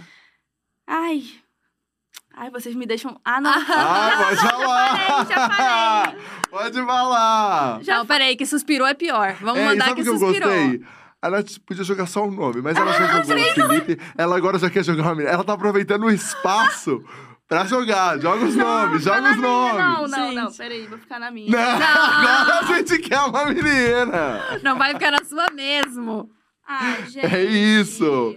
É fofoca ao vivo. Joga na roda, joga na roda. Fala. Não, pô, a Alina é, é gatona, né, Porra. Alina? Sim. Então, Mas era esse nome que você tava pensando? Tem, tem, é. Gente, cortou isso aqui, vai ser uma fofoca. A gente vai não acreditando. Igual tá Rogê, que É. esperou sair do ar pra poder contar pra Ah, gente. gente, É. é isso, tá Exato. tudo bem. Tá, essa... Você manda nude, Nath? Não, cara. Sério mesmo? Juro. Seria uma nude de milhões. Cara, não mando. Você não, manda? nude. Não, não, não, assim. não muito ou não? Não, É. não, nude não, nude não. Lingerie ok, agora Lingerie nude, ok. nude, nude assim não.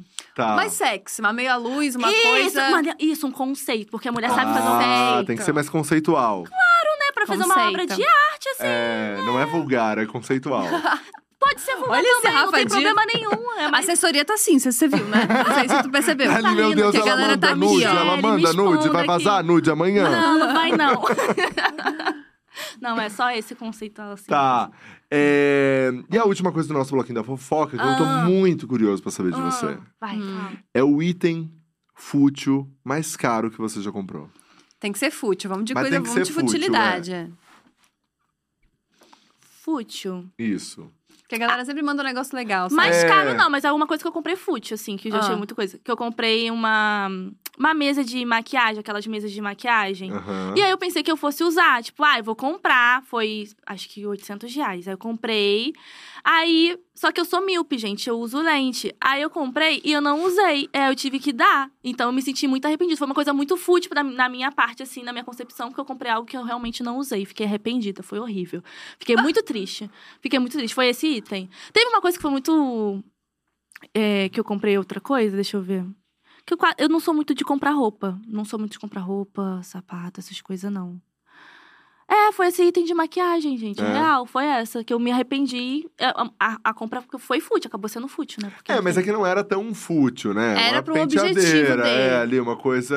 Então ela tem uma utilidade. Tinha, mas não foi pra mim, né? Então, É, foi com Deus. Porque entendi. acabei que eu não consegui trocar. O dinheiro jogado fora. Foi, porque aí eu acabei doando. fora. Foi pra alguém que, Tá. que faz maquiagem e tal, mas acabou que não, sei, não foi tão útil pra mim. Não, mas tá, tá bem dentro, ixi, tá é, bem 800 tranquila. reais tá bem ok. Tá, tá bem ok.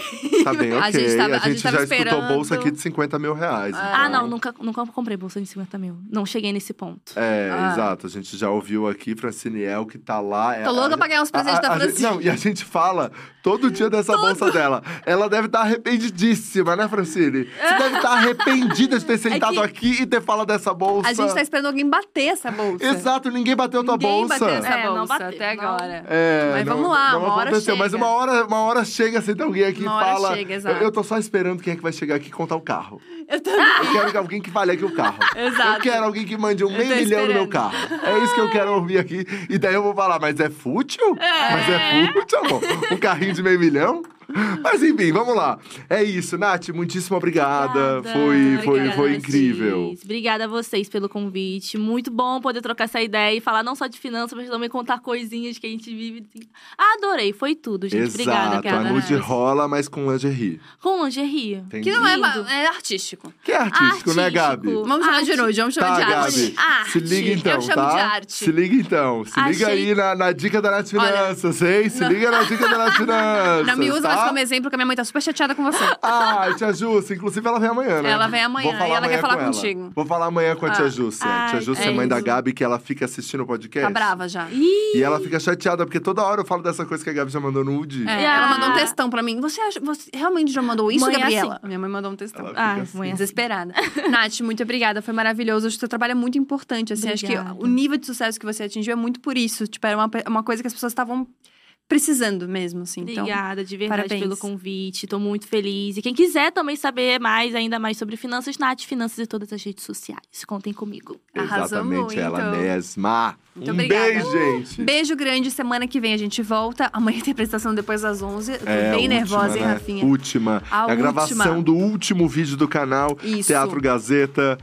Os ingressos acabaram em 48 minutos das duas sessões. É isso, é um É sucesso isso, é dessas duas. isso. Thalita tá ali, ó, só assinando, assinando os pôsteres. É isso aí, É amanhã isso é aí. sucesso! Amanhã é sucesso. Na Avenida você- Paulista. Se você gostou dessa entrevista e de várias outras que a gente já colocou aqui no DiaCast, se inscreve no canal da Dia. Tem todas as entrevistas aqui na íntegra pra você assistir. E também tem uns cortes muito legais, muito maneiros que a gente coloca no Quai e também no TikTok DiaCast Oficial. Um beijo grande, até semana que vem. Tchau!